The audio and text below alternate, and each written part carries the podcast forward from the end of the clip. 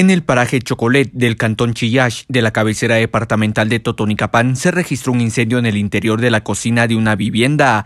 Al lugar fueron destacados elementos de bomberos voluntarios de la 42 compañía y bomberos municipales departamentales de la estación 7. Celso Iscaquic, jefe de servicio de este cuerpo de socorro, nos amplía la información. Al llegar al punto se encuentra eh, el ambiente de, una cocina cual ya había prendido en llamas se logra sofocar el, el, siniestro. Se trabaja conjuntamente con los compañeros de la 42 compañía. Aproximadamente como 500 galones eh, es lo que lo que se trabaja en el lugar. Socorristas brindan recomendaciones a la población para evitar estos incendios. Primeramente siempre revisen sus cilindros de gas, ya que en esta ocasión eh, posiblemente nos indican eh, las personas que habitan el lugar ¿va? que la causa haya sido por una fuga de gas. Entonces eh, se les pide ¿va? de que siempre revisen que eh, sus cilindros ¿va? que estén en óptimas condiciones.